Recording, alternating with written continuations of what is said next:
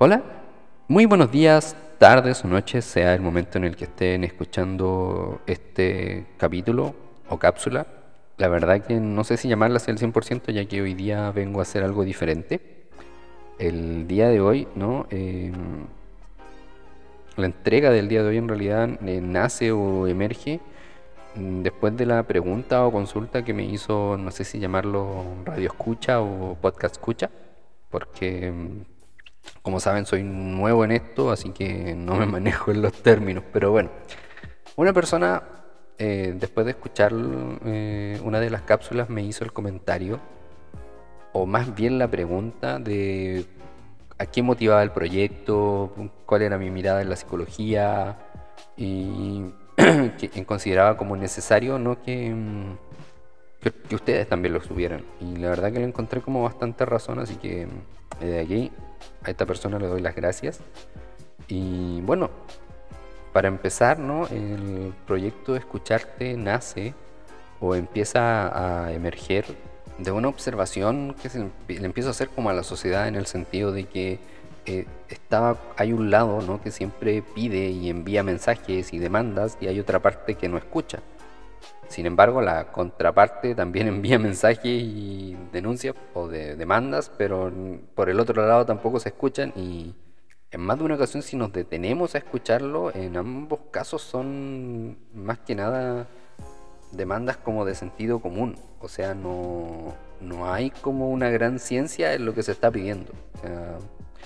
claro, entra también una parte de, de ciertos intereses, vamos a llamarlo así, de ciertos intereses que como que quieren adueñarse o apropiarse como, miren, mi lado consiguió esto, el tuyo no consiguió esto otro, y bla, bla, bla, y entrar en ese, en ese eterno bucle, ¿no? Eh, de yo hice esto, tú no hiciste esto, y bla, bla, bla, bla, bla, bla. O sea, lo, encontraba comprensible cuando teníamos cinco años, pero la gran mayoría de estas personas tiene como ocho o seis veces cinco años, entonces como que me, me chocaba, o incluso más, diría yo. Algunos superándolo una cierta edad.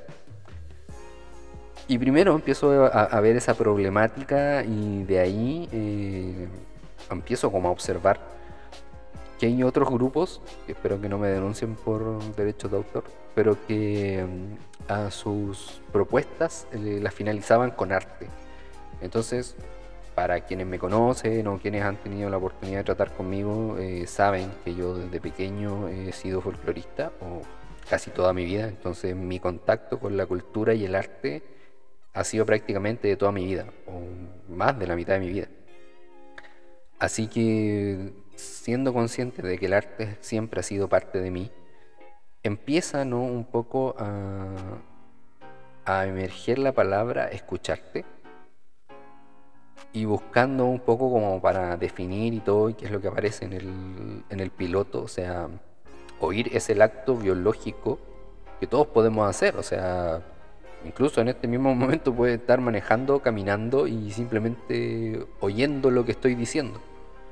Pero si le agregamos la cuota de atención, ya no es solo oír, es empezar a escuchar.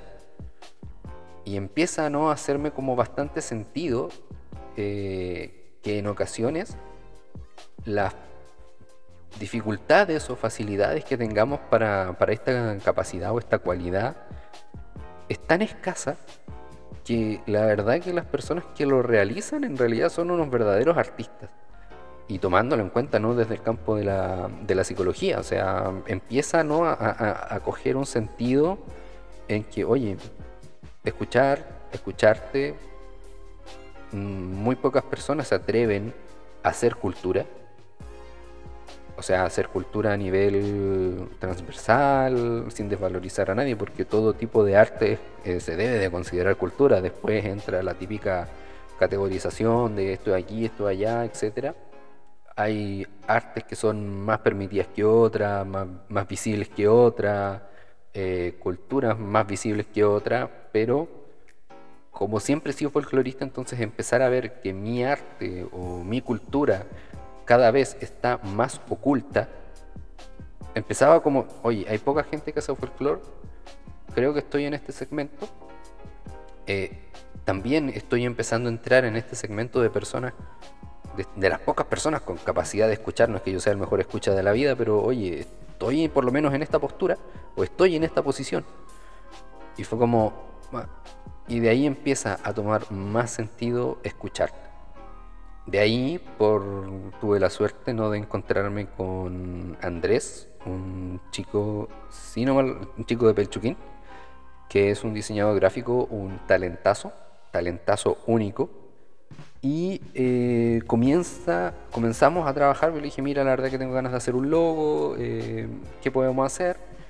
Y empezamos ¿no? como a tomar este trabajo, le comentaba lo, que les acabo de comentar, pero también tomando en cuenta de que, eh, y se cruza con lo que es la psicología para mí o como veo la psicología, que es el modelo sistémico eh, o más conocido como la terapia familiar, eh, familia, pareja e individuo.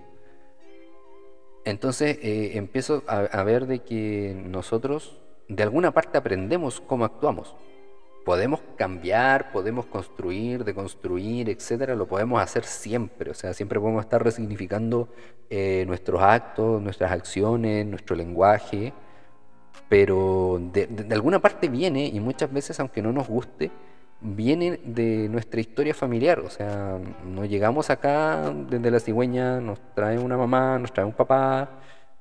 No vamos a entrar en detalle si algunos cumplen o no su rol a cabalidad, pero eh, entra a ese punto.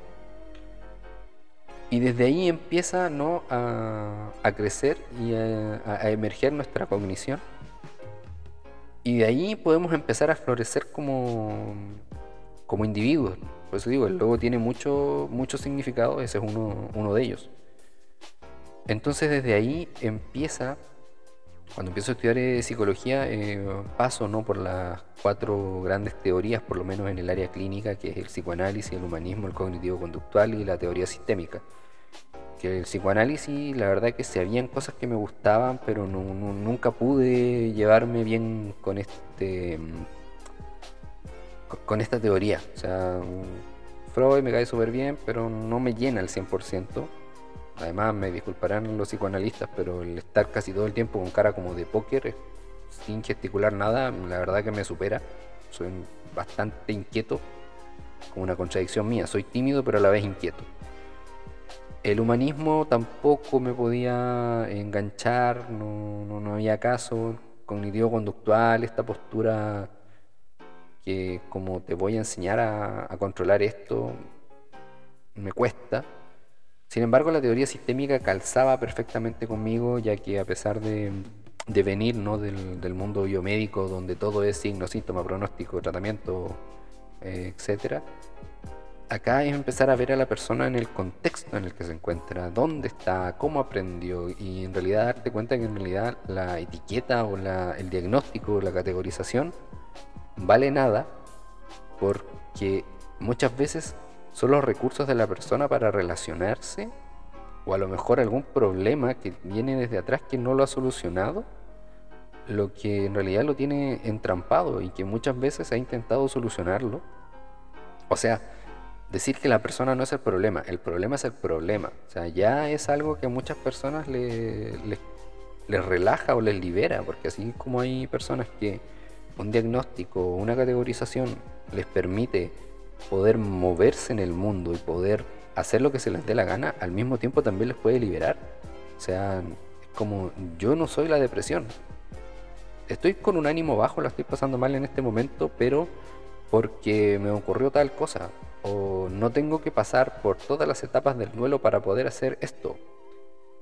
Entonces mi visión de la psicología es más como ver a la persona dónde está, qué hace, cómo lo hace, desde cuándo qué ha intentado hacer para poder eh, relacionarse y qué, cuál fue la gota que derramó el vaso que la hizo venir. O sea, una mirada mucho más, desde mi punto de vista, más, holística, más completa. Vuelvo, insisto, o sea, es mi mirada. Hay otros colegas que pueden trabajar desde el humanismo y van a hacer una pega excelente, desde el psicoanálisis, que van a hacer una pega excelente, o desde el cognitivo conductual. O sea, esta no es una guerra de modelos. Pero desde mi punto de vista y la manera de ver a las personas es verla así. Y así como también a lo mejor a mí me, hace más sentido pararme de esta postura, otra persona a lo mejor puede necesitar eh, otro tipo de atención.